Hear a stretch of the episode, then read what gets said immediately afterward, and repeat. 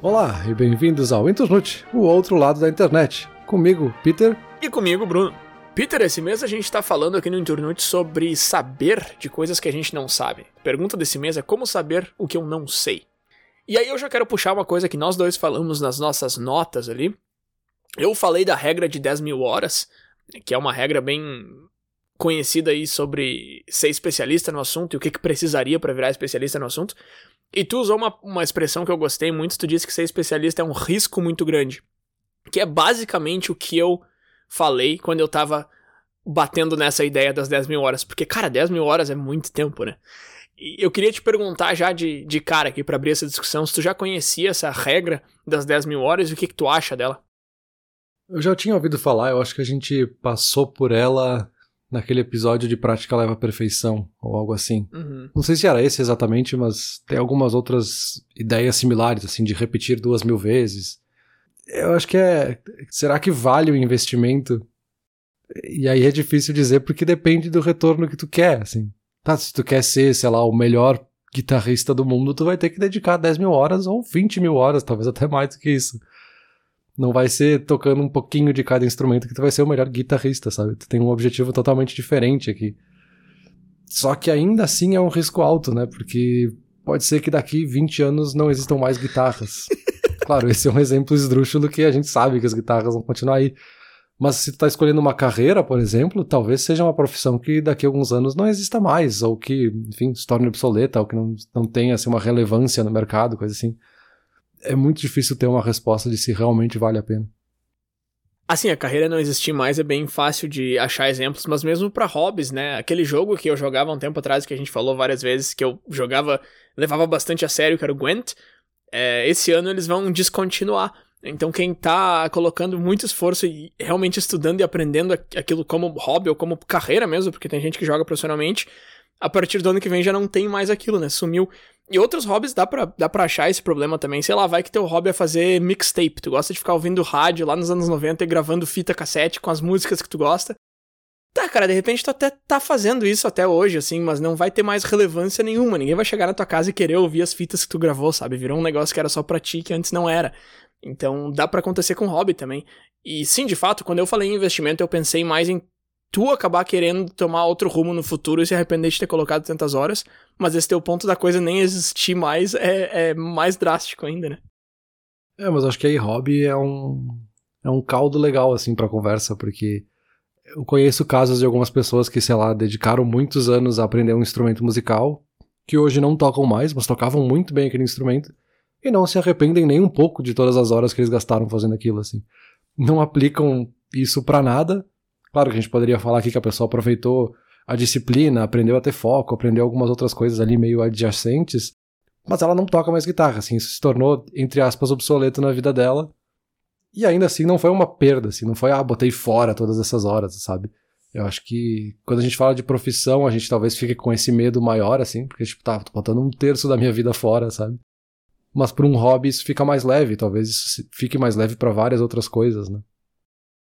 Ah, mas por outro lado, a profissão é mais fácil ainda tu ver o retorno imediato, né? Porque tu tá literalmente recebendo dinheiro no final de cada mês que tu tá colocando ali. Então, tá, de repente, tu chegou numa fase da tua vida que tu gostaria de ter se especializado em alguma outra coisa, ou gostaria de ter sido mais generalista, porque tu tá vendo que não tá surgindo oportunidade naquilo que tu sabe.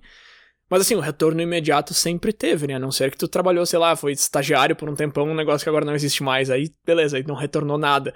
Mas na maioria dos casos, tu tá fazendo aquilo ali por um retorno imediato. Uhum. É, e aí a gente poderia falar até do outro lado também já, assim, do.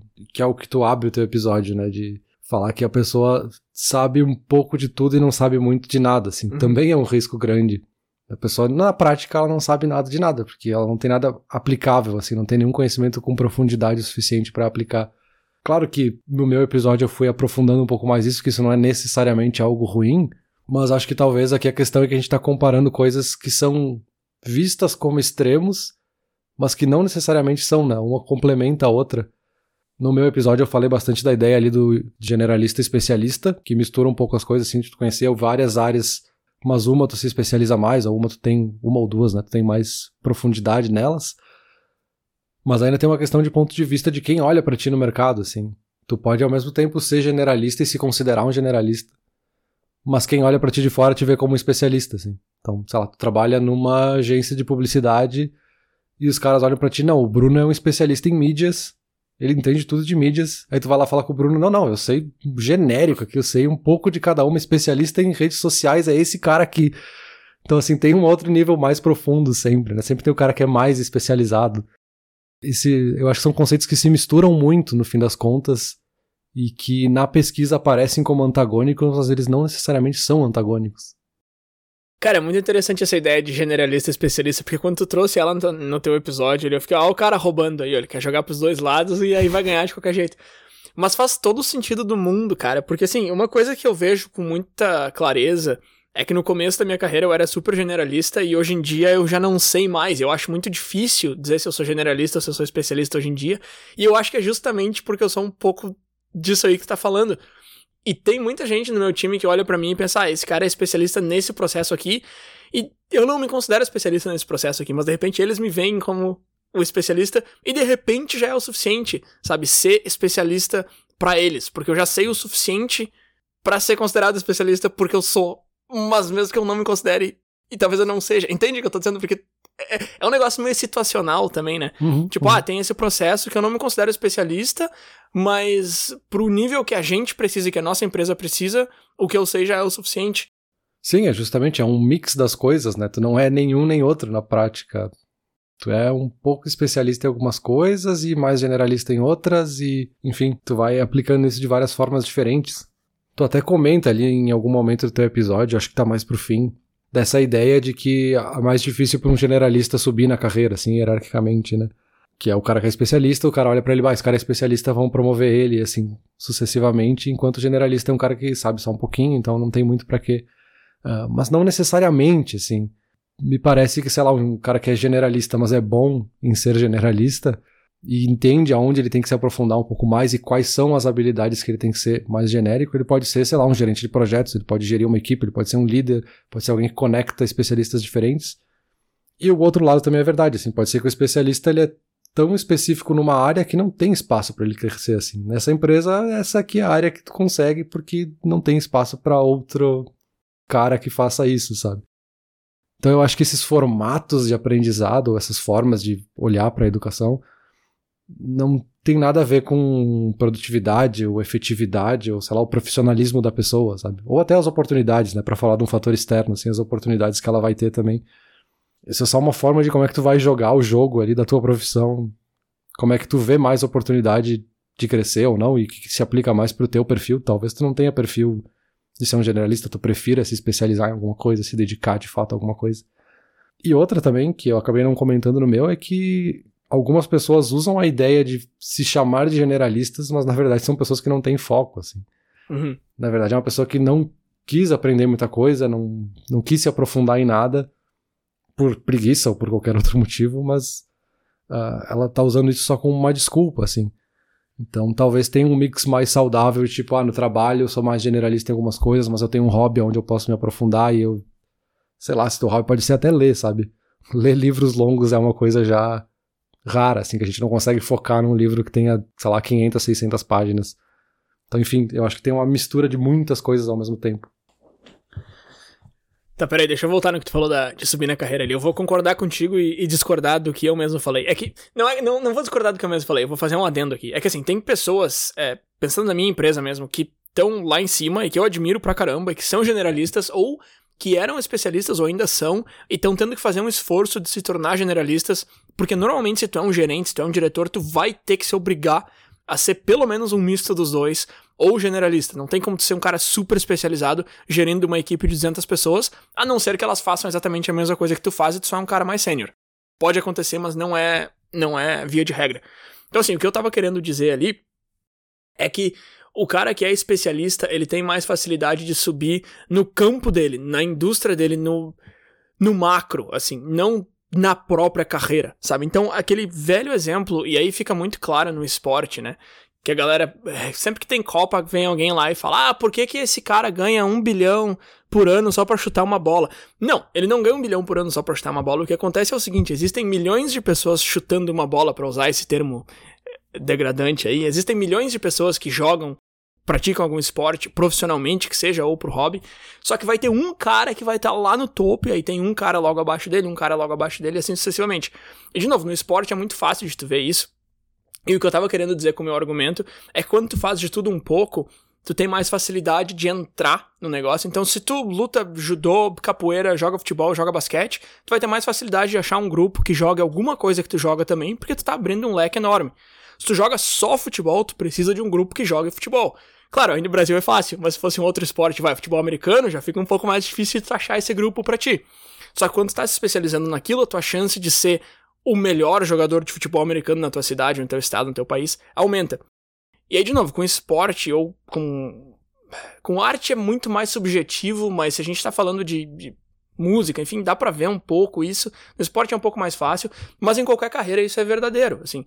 Porque se tu é um cara que se especializou naquilo e foi muito a fundo e tu é muito bom, talvez tu consiga o mesmo emprego que tu tem hoje, mas numa empresa maior, ou talvez tu vá conseguir subir naquele uhum, uhum. campo, naquela indústria, enquanto que se tu ficar no geral, tu vai precisar de um cargo, sei lá, de gerente, talvez alguma coisa assim, mas não é tão fácil de tu subir porque tu não tem tanta clareza no que tu tá fazendo e onde tu quer chegar. Então, assim, de novo, eu concordo contigo que não quer dizer que o generalista é pior, fica mais para baixo e o especialista tá mais em cima, mas era nesse, nesse ponto que eu queria chegar.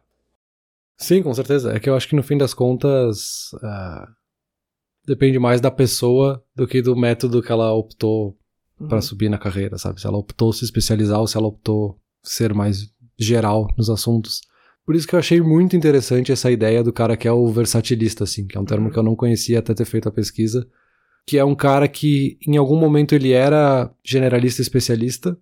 Então ele, ah, ele conhecia um pouquinho das áreas de, sei lá, um programador ali, conhecia áreas de programação, se especializou em uma linguagem específica de programação, mas quando ele viu uma oportunidade que ele poderia ir para uma outra área, uma área adjacente a dele, ele, tá, beleza, agora eu vou aprender essa outra linguagem de programação. Então ele meio que abandonou o que ele estava aprofundando aqui carregou todos esses conhecimentos que ele já tinha, ele sabia um pouquinho dessa outra linguagem e se aprofundou lá, então ele teve essa flexibilidade, assim, essa versatilidade, justamente.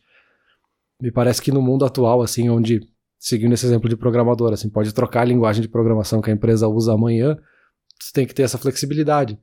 Claro, tu pode ir para outra empresa e ser o melhor programador daquela linguagem possível, assim, tu é o melhor dev que existe para aquela linguagem. Mas é uma outra forma, assim, não quer dizer que uma é melhor que a outra. Talvez para ti essa oportunidade era melhor, para outra pessoa outra oportunidade era melhor, enfim. Porque aí com isso eu já faço um gancho até pra gente falar de fato da pergunta desse episódio, né? Que é como saber o que eu não sei. Uhum. Porque me parece que acontece numa sequência, assim. Peguei algumas listas, assim, tem várias listas que dão dicas, assim, de como é que eu aprendo alguma coisa nova. E as etapas são aquelas básicas, assim, definir o que eu quero aprender, encontrar recursos, começar pequeno, blá blá blá. Então, quando a gente olha para esses formatos de aprendizagem, me parece que a gente, de certa forma, vai começar generalista, porque a gente não sabe o que, a gente quer se aprofundar. Uhum. A gente aos poucos vai evoluindo e sendo um generalista especialista, e ali em algum momento a gente vai tomar uma decisão, assim, eu quero ser um especialista, eu quero ser um versatilista. Então parece que tem essas etapas pra gente começar a aprender o que eu não sei, sabe? Sim, uma coisa que a gente já falou aqui é que é aquela primeira etapa de qualquer pesquisa de jogar uma pergunta aleatória no Google e ver aonde que ela vai te levar, nem procurando uma resposta, mas só para ver que caminhos que ela vai abrir. Isso é uma coisa que eu achei muito interessante. Eu tava assistindo essa entrevista com um cara que é pesquisador, né? A profissão do cara é pesquisador. Tá nos links aqui do, do episódio, a entrevista. E uma das perguntas é: tá, tua, tua profissão não ficou obsoleta agora que existe o Google? Porque antes tu ia pra biblioteca, ligava para as pessoas, agora não precisa mais fazer isso. E ele deu uma resposta que eu achei muito interessante. Ele falou assim: "Cara, pesquisa no Google é ótimo para resposta definitiva. Para qualquer coisa mais complexo, não vai te resolver uma pesquisa no Google.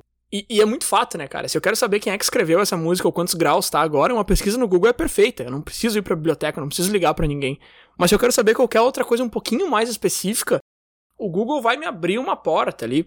Eu tô usando o Google aqui, mas pode ser qualquer outro buscador, né, Peter? Vem chegando aí um pessoal com inteligência artificial aí agora que daqui a pouco vai passar do Google, não sei. Por enquanto ainda não, mas quem sabe. Mas enfim. E uma coisa que eu pense, fiquei pensando de exemplo, assim, um dos episódios que a gente mais pesquisou, eu acho, pelo menos eu, foi quando a gente falou sobre o sentido da vida lá atrás, porque a gente quis trazer vários filósofos e várias escolas de pensamento. E, cara, eu fiquei muito tempo pesquisando bastante sobre aquilo. E assim, qualquer coisa que eu leia hoje em dia sobre aqueles filósofos, ou se eu leio alguma coisa escrita por eles, não qualquer coisa, mas muita coisa que eu leia, eu não sabia. Eu fico, cara, eu fiquei tanto tempo pesquisando aquilo, sabe? Como é que tem tanta coisa ainda que eu não sei? E isso é a beleza da pesquisa, né? Não tem como tu chegar no todo. E isso me leva a um desafio aqui que eu coloquei em palavras da seguinte maneira: é muito difícil tu saber o que tu não sabe, porque tu precisa ter uma motivação para aprender tudo sobre aquilo, ao mesmo tempo que tu precisa ter consciência e aceitação de que não tem como. Então tu precisa entrar numa missão impossível sabendo que tá entrando na missão impossível, de querer saber tudo sabendo que não tem como. E isso serve para qualquer assunto, né, cara? Porque claro, ah, filosofia, sentido da vida, é lógico que tu pode passar uma vida pensando sobre isso, mas mesmo que tu pegue alguma coisa que tem final, digamos assim. Eu tava estudando agora recentemente a história do Canadá, porque eu tava fazendo a prova da cidadania. Mesmo que eu aprendesse toda a história do Canadá entre aspas, se eu quisesse saber tudo mesmo, eu teria que aprender também toda a história da Inglaterra, e da França, e dos aborígenes, e dos Estados Unidos, e do México. E já tá na história do mundo inteiro, assim, em dois toques, porque as coisas vão afetando umas às outras, né? E de novo, isso serve para qualquer assunto, então não tem como chegar no final, mas tu tem que tentar chegar no final. Não, exato. É, claro, aqui a gente tem que fazer um disclaimer, porque a gente basicamente tem um podcast para isso, né? Pra gente buscar coisas que a gente não sabe e aprender um pouquinho sobre elas e poder compartilhar com os outros. Então é óbvio que a gente adora esse tipo de coisa, né? De pegar um assunto que a gente não conhece. Uh, mas é que eu acho que é realmente muito legal, assim, pegar uma coisa que a gente não entende nada e tá, como é que a gente aprende algo sobre isso e sintetiza de certa forma, né? Uhum.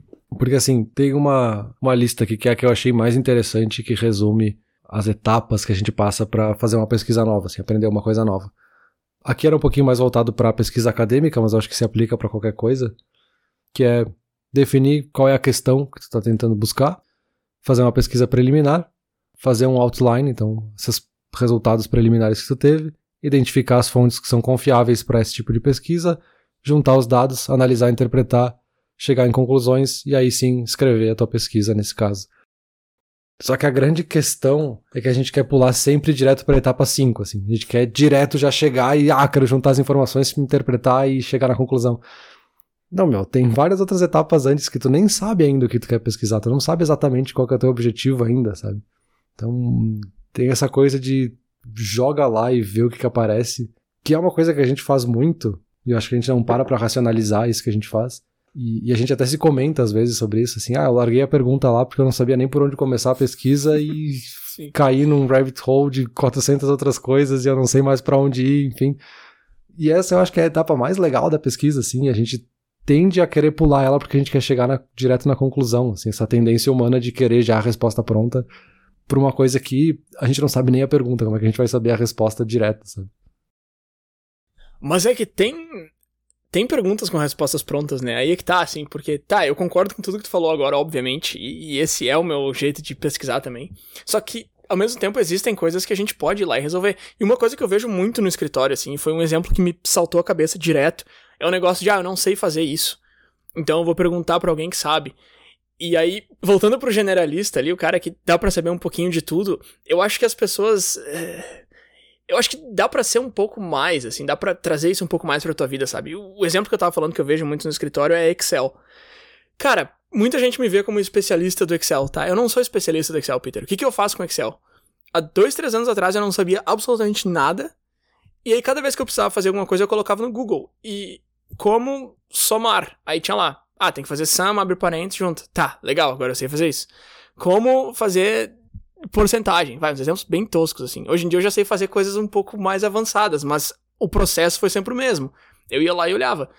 Então eu acho que tem um pouco disso, assim. Ah, eu não sei fazer tal coisa, então eu vou perguntar pro cara que sabe, porque o Peter lá no podcast falou que são oito etapas e, ah, eu vou ir direto pra oitava aqui e pedir pro cara fazer para mim.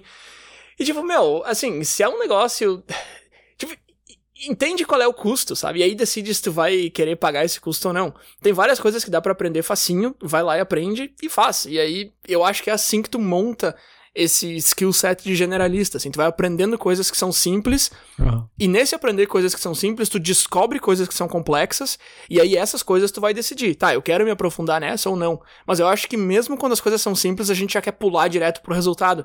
Que é o que estava falando em outros termos, né? Eu tô dizendo em mais em buscar ajuda e achar alguém que faça para ti. E talvez essa não seja a melhor maneira de, de encarar as coisas que tu não conhece. É, isso são algumas coisas assim que eu meio que tinha anotado também, assim. Desse primeiro step, assim, de etato, tem que virar um generalista antes de querer virar um especialista. Porque tu ainda nem conhece o que, que tu quer se especializar. E me parece que assim, ser um fução é a primeira etapa, sabe? Querer aprender as coisas e ir atrás e tá, como é que funciona isso aqui? Agora eu vou aqui no Google e vejo como é que é. Ah, como é que é essa outra função? Eu vou clicar em todos os menus até achar o que, que tem mais ou menos o que eu imagino que possa fazer isso. Vai clicando, vai fuçando, sabe? Eu acho que isso é uma ótima forma de, de aprender, assim. Que até aquele autor que eu trouxe ali, o David Epstein, fala disso, assim, da gente estimular mais a exploração e não pensar nisso como uma perda de tempo. Uhum. Porque tu tá de fato ativando o teu cérebro e de fato buscando um resultado que vai ser teu. Isso me lembra de alguma outra pesquisa que a gente já fez, uh, onde a gente falou dessa ideia de que se eu simplesmente for lá e pedir pro Bruno fazer essa função para mim no Excel, o meu cérebro não vai aprender a função no Excel, ele vai aprender que eu posso pedir pro Bruno quando eu precisar fazer essa função Sim. no Excel. Então, tem que ser mais ativo, assim, se tu quer realmente aprender alguma coisa, né? Tu tem que, de fato, ir lá e se meter em coisas novas, tentar coisas diferentes. E aí tem que estar tá também de cabeça aberta no sentido de ver essas oportunidades, né? Porque eu tô ali aprendendo algumas coisas de Excel, para seguir esse mesmo exemplo, mas aí surgiu um outro negócio aqui que, cara, talvez eu queira me aprofundar um pouco mais nesse tipo de coisa. Tem que se dar essa oportunidade também. De tipo, não, não, era só essa função aqui que eu queria saber, não quero saber o resto. Tá, mas se tu achou interessante, vai lá, sabe? Se aprofunda um pouco, talvez seja legal. Assim. Tenha projetos paralelos, sabe? Eu acho que isso é importante para te ser um generalista que tenha essa oportunidade de virar um especialista em algum momento. Senão tu vai ficar sempre preso nesse nível mais raso, né? Cara, sim, por favor, meu. A maioria das coisas que eu aprendi em Excel foi fazendo tabela para videogame e criptomoeda em casa aqui, sabe? propósito, disclaimer, eu não invisto em criptomoeda, mas eu me aventurei um pouco no começo, justamente por causa disso que tu tá falando agora. Eu não quero perguntar um amigo meu o que, que ele acha. Eu quero entrar lá. Claro, começa, não tem problema tu perguntar, pedir conselho, pedir ajuda. A gente tá falando aqui como se a gente fosse os eremitas solitários, não é isso. Uh, mas assim, vai atrás também, né? O termo função eu achei muito engraçado, mas ele é muito bom, assim. Porque sim, cara, eu vi lá. Pô, como é que o cara fez aquilo ali no Excel, meu? Uma tabela lá longe, agora essa aqui tá fazendo um negócio baseado naquela lá. Como é que pode? Vai lá e pergunta pro Google como usar tal função baseada em outra tabela. E ele vai te dizer, sabe? E de novo, a gente tá abusando do exemplo de Excel aqui, mas isso serve para muita coisa, né? Coisas ridículas, assim. Ah, eu não sei como é que fecha a porta, como é que tranca a porta do meu escritório, mas eu sei o cara que tem a chave e ele sabe trancar.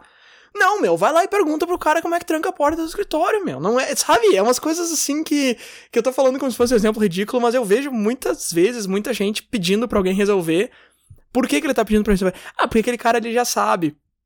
Tá, mas tu pode saber também. E eu quero ligar isso numa coisa que tu falou lá no começo, assim. A gente tá vendo aquelas pessoas como especialistas naquilo, mas na verdade elas são generalistas e aquele conhecimento que elas têm é raso. E tu pode ter também tranquilamente como um generalista, assim como aquela pessoa é. E eu não tinha pensado nisso, Peter, mas é muito interessante isso que tu falou, da gente ver a pessoa como especialista, sendo que ela nem se vê como especialista, só porque ela sabe um pouco mais que a gente, mas a gente pode tranquilamente aprender a fazer aquilo que ela sabe também. É, que também a gente. Aí tem duas coisas, né, que eu fiquei pensando. Uma é que quando a gente fala de aprender uma coisa nova, a gente vai direto pensar, não, eu preciso buscar um texto que fale sobre isso, ou preciso buscar um vídeo que fale sobre isso. Que não é o caso, assim, conversar com outras pessoas também é uma forma de pesquisa, sabe? Sim, sim. Chegar lá e perguntar pro cara, ah, como é que tranca essa porta aí, só pra eu saber na próxima vez. Isso é uma forma de pesquisar, assim, não é só abrir o Google e pegar um Google Scholar ali, ler artigos acadêmicos qualquer coisa que tu aprenda e busca em algum lugar é uma forma de pesquisa, sabe? Então tem, tem um certo medo de aprender, assim, sabe? Uhum. A gente cria uma coisa gigante, assim, como se a gente estivesse lutando com um colosso, que em vários casos me parece que é mais fácil tu aprender do que ficar dependendo de outras coisas, sabe? Sim. Tipo, ali não, toda vez que eu preciso trancar a porta, eu preciso chamar alguém, eu preciso encontrar alguém que possa fechar essa porta para mim. Cara, é muito mais simples tu aprender a primeira vez, sabe? Ensina o teu cérebro que aprender é o melhor caminho. Depois tu sempre vai ver isso e vai ser uma coisa automática. Tipo, da próxima vez, tipo, cara, como é que faz isso aí? Que daí eu vou, vou fazer também. Então você tem um pouco de estimular a curiosidade, assim, né? De... E aí entra muitos, muitas questões sociais aí também, de Sim. quanto a gente estimula as crianças a serem curiosas ou quanto a gente não corta toda vez que elas perguntam por quê pra alguma coisa. Mas é um pouco isso, assim, da gente se forçar a ser curioso, assim, de tu ver um negócio que tu acha curioso, cara, pergunta ali. Enfim, tem vários exemplos assim de coisas e todo mundo tem exemplos assim na vida de que viu alguma coisa que achou interessante, perguntou para a pessoa achando que não fosse nada demais e a pessoa ficou horas falando como se fosse um cara fez a pergunta exata que a pessoa queria ouvir assim. Sim, isso é muito engraçado, porque a gente. A gente tem um pouco dessa vergonha, assim, né? De mostrar que a gente não sabe alguma coisa. Pô, trabalho nesse escritório há um ano, como é que eu vou confessar que eu não sei trancar a porta? Meu, vai ali pergunta pro cara e ele vai ficar felizão. Tipo, a maioria das pessoas gosta de mostrar coisas que elas sabem. Elas se sentem importantes, elas se sentem especialistas no assunto, para usar o termo que a gente tá falando. E elas vão te mostrar aquilo com gosto, na maioria dos casos, na maioria das pessoas. Mas a gente tem essa dificuldade, assim. Inclusive, uma, uma frase que eu escrevi em alguns dos meus journals aí de alguns anos atrás, e que eu gosto muito dessa frase, eu já não lembro mais de quem que ela é, mas a frase é: se aproxime de situações como quem tem algo para aprender, não como quem tem algo para provar. Eu acho muito legal essa frase, e ela é bem difícil, assim, em alguns momentos. Cara, se tu é um gerente, tá na frente do teu time, vai ser muito difícil de se aproximar de uma situação como quem tem algo a aprender. Tu quer mostrar que tu já sabe aquilo ali. E beleza, talvez faça parte do teu trabalho tu saber várias coisas, e talvez essa seja a posição correta para várias situações, mas não para todas. Todo mundo tem coisa para aprender, e a gente se dá o direito de aprender é não só bom como necessário. Isso que tu falou é legal, assim, ter curiosidade, eu acho que curioso a gente é, só que a gente dá uma censurada na nossa própria curiosidade. É, exato, assim, a gente tem que ser curioso e, e ter consciência das nossas falhas, assim, ter consciência de que ser ignorante não é necessariamente ruim, assim. Querer ser ignorante é que é ruim, assim. permanecer ignorante é que é ruim. Mas tu perceber que, tipo, cara, eu não sei nada sobre trancar portas, então eu não, eu não quero continuar não sabendo trancar portas. Eu vou perguntar como é que faz e eu vou aprender, sabe? Esse é um exemplo, assim, esdrúxulo, mas a gente faz isso o tempo inteiro, assim, porque a gente tem ou vergonha, ou receio, ou a gente não pode mostrar que não sabe, N motivos, assim. Mas a gente tendo consciência que a gente não sabe, que a gente quer aprender, cara, talvez tu não vai ter coragem de perguntar ali pro cara que como é que tranca a porta. Mas talvez da próxima fica prestando atenção como é que ele faz, ou pergunta para outra pessoa, ou procure em algum outro lugar como é que faça isso, assim. Tu tem outras formas também, se tu tem alguma questão ali específica que tu não queira demonstrar na hora, sabe?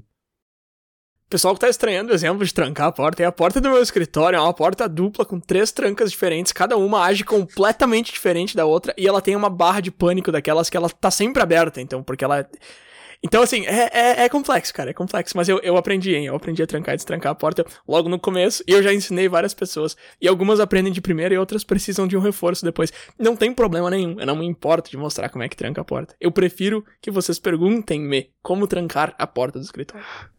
O cara tem que ser expert em trancar a porta.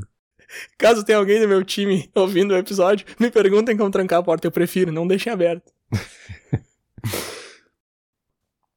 Não, é óbvio que esse exemplo parece um pouco engraçado. Uh, ainda mais em áudio, né? Sem saber como é que é a tal da porta. Mas é, eu acho que é um exemplo interessante, assim, porque a gente já bateu várias vezes nessa tecla, assim, da gente desmistificar a nossa dúvida antes de pesquisar ela, sabe? Porque a gente tá olhando por um objeto, nesse caso, e poderia ser uma pergunta, poderia ser uma dúvida, qualquer outra coisa, assim, que a gente desconhece totalmente. A gente olha para aquela porta imensa com três trancas totalmente diferentes e cara, não faço nem ideia de como é que fecha essa porta. Não, não, calma, vamos, vamos por poucos, é uma porta, tu sabe como é que funciona uma porta. sabe, começa pequeno, assim, disseca a pergunta em várias coisas, que é justamente essas etapas que eu comentei antes, assim. Entende as partes como coisas separadas, começa pequeno, pratica, presta atenção como é que o cara faz, pergunta ali, tá, mas essa tranca é como, essa segunda é como. Entende que são coisas separadas e não é a, a porta que é o grande monstro, que não é tipo a tua dúvida que é o grande monstro tem outras coisas ali dentro que vão simplificar muito o processo. E aí, obviamente, tu vai praticar, tu vai aprender uma coisa que a segunda coisa que tu vai aprender já vai ser muito mais fácil, porque tu já tem o conhecimento da primeira. Esse tipo de coisa vai te ajudar a ficar mais motivado e não abandonar a pesquisa, né? E, e aqui a gente poderia trazer exemplo de quem tá pesquisando, por exemplo, um TCC ou algo assim, sabe? Ah, que parece meio assustador o TCC lá no começo, assim, tipo, nossa, tem todas aquelas páginas para pesquisar e um monte de livros e textos e é uma coisa gigante. Cara, não vai do começo, assim.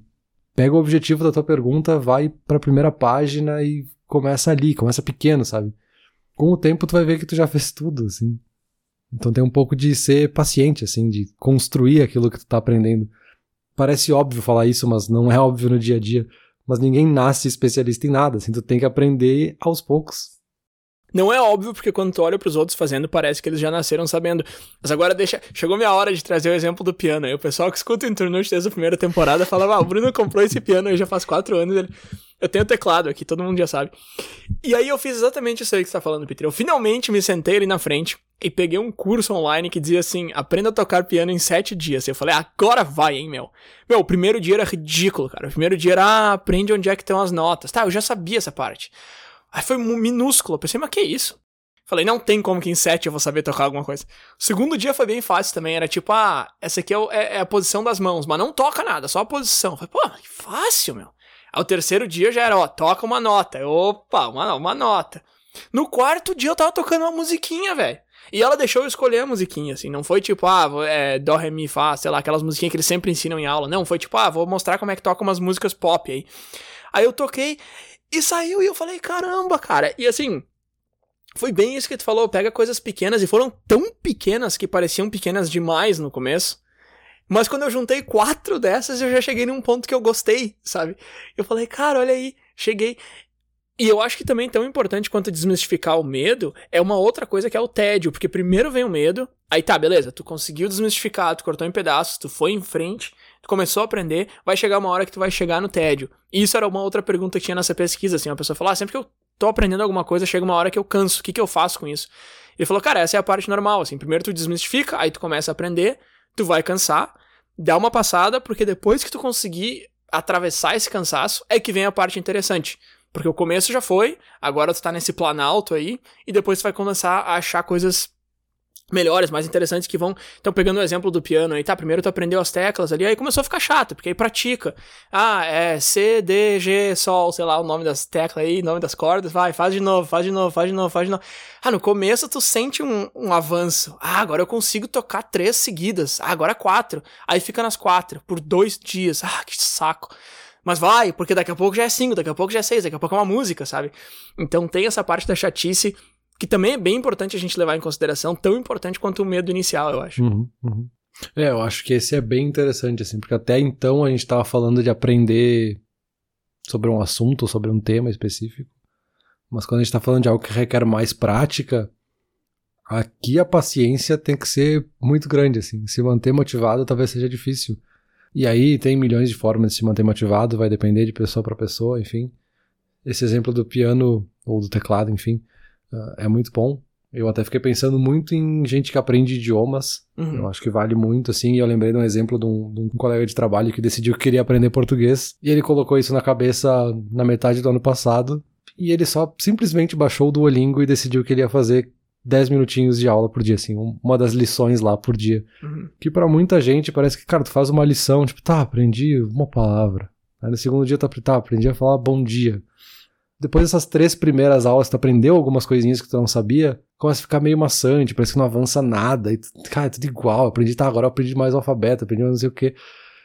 Muita gente desiste ali, sempre começa a ficar chato, assim, começa a ficar maçante. Só que ele já tá há 290 dias, sem parar. E é menos de um ano, parece muito, mas é menos de um ano. E ele já tá falando português, assim. Então, assim, é um idioma muito diferente do, uhum. da língua materna dele, assim, ele não saiu só do espanhol pro português, que tem coisas em comum.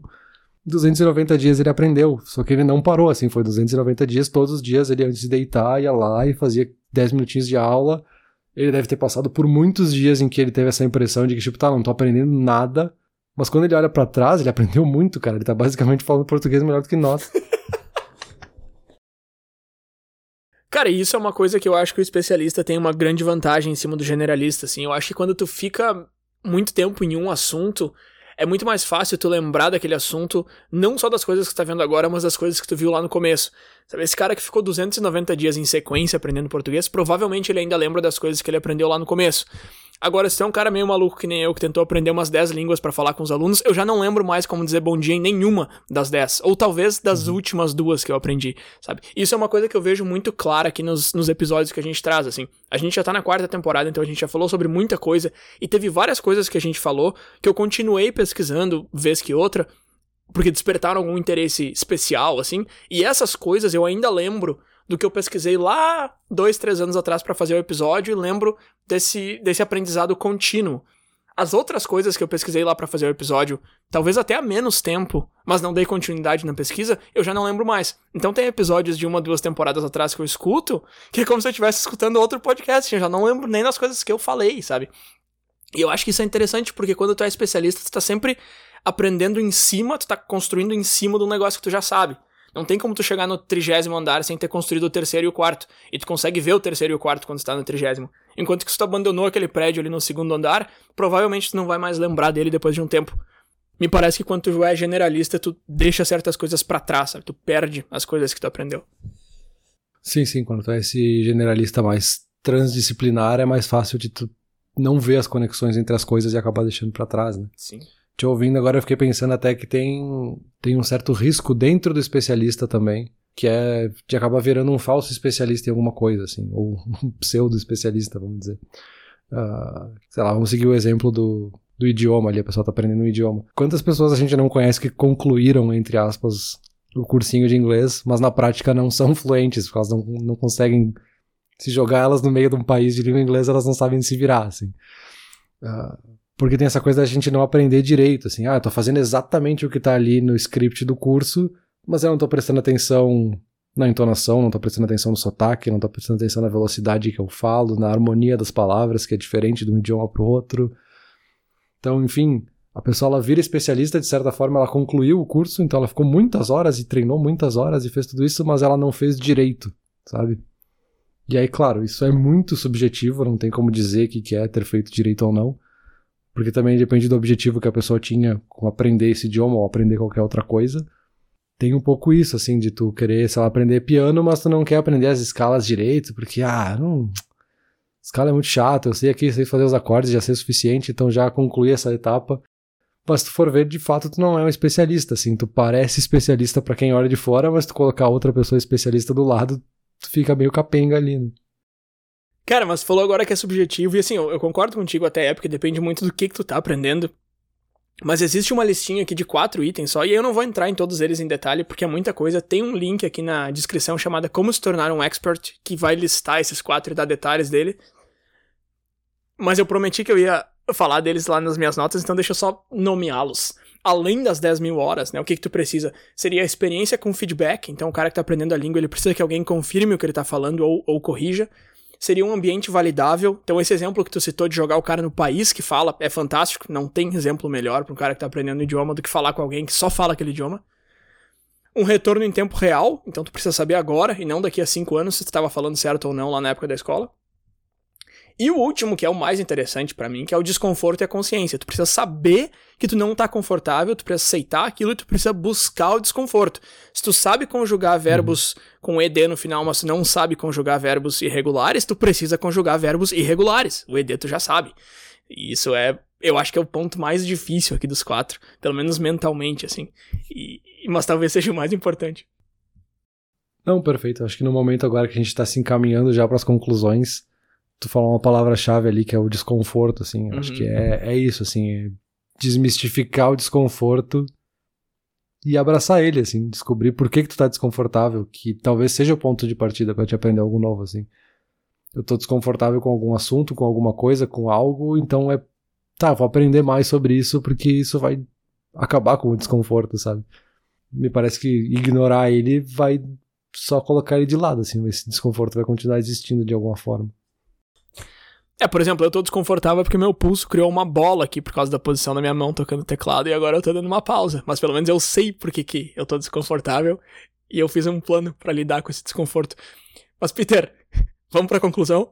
Por favor. Perfeito, Bruno. Esse episódio de fato já tá ficando meio desconfortável.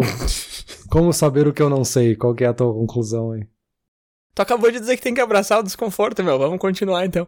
Uh, não, eu acho que a gente já falou bastante, né? A gente não vai dar nada de novo aqui nesses últimos dois, três minutos. Mas eu acho que, assim, para mim, Peter, o cenário ideal para saber o que eu não sei é ter diversas coisas em mente e saber quando se aprofundar em cada uma delas e tentar separá-las, que para mim é o mais difícil, assim. Eu tenho várias coisas no trabalho, eu tenho várias coisas de hobbies, vida pessoal, enfim, e eu sei um tanto de algumas, eu não sei muito de outras, e eu gosto sempre de ter coisas acontecendo onde eu entendo e me sinto confortável em algumas delas e quero saber mais, mas também ter coisas em que eu não entendo e me sinto desconfortável e preciso, entre aspas, saber mais. Pra mim, esse seria o cenário ideal, assim, não buscar só o desconforto, porque tem esse papo também, né, de motivacional, de, ah, busca o desconforto, faz sempre o que te deixa desconfortável. Não, não é sempre, cara, calma, velho, é 20% do teu tempo faz um negócio que te deixa desconfortável, sabe? Você não precisa aprender um negócio novo toda hora. De repente, uma coisa nova por semana já tá bom, assim. Então, entende teus limites, de repente tenta aumentá-los, mas entende onde é que eles estão e respeita também. E para mim, esse é o cenário ideal de, de saber o que eu não sei. Eu consigo levar isso à risca? Nem sempre. Às vezes eu tô fazendo uma coisa pensando em outra e pensando na terceira. Mas, assim, eu tento manter esse balanço. Não sei se tu tem uma, uma visão parecida. Sim, é bem parecida. Eu acho que é isso, assim, da gente ir atrás. Ficou curioso, pergunta, pesquisa, vai atrás. Mas começa pequeno, assim. Não vai revolucionar a tua vida e agora tudo tu vai querer fazer coisas novas o tempo inteiro não, não. Começa pequeno, testa, vê se funciona, vê se ficou mais confortável com isso. Porque tem, tem, também uma coisa de aprender a aprender, assim, de aprender qual é a tua forma de aprender, coisas funcionam melhor para ti na hora de buscar por uma coisa nova, de pesquisar uma coisa nova. Então, tem várias outras etapas ali. E tem algumas coisas que tu falou no final também, né, de buscar feedbacks, de ouvir outras pessoas também, que elas são fontes de pesquisa importantíssimas, né, compartilhar com outras pessoas muito se diz, né, de que a melhor forma de aprender é justamente contar para outra pessoa sobre o que tu aprendeu. É, e acho que é isso, assim, é, é aceitar que ignorância não é uma benção e que no fim o ET Bilu tava certo, né? Do tinha conhecimento. De novo, o cara me trouxe esse ET Bilu, meu. Dois anos depois tu voltou com esse negócio. Ah, a verdade tem que ser dita.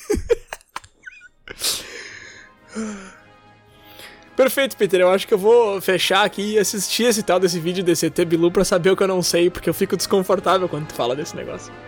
Perfeito, eu já sei, então não vou pesquisar nada. Valeu. Valeu.